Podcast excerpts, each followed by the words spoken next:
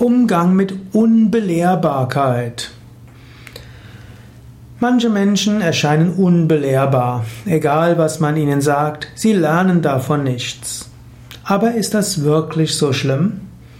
Manchmal sind unbelehrbare Menschen einfach überzeugt von etwas. Du musst nicht jeden lehren und Menschen müssen auch nicht von dir lernen.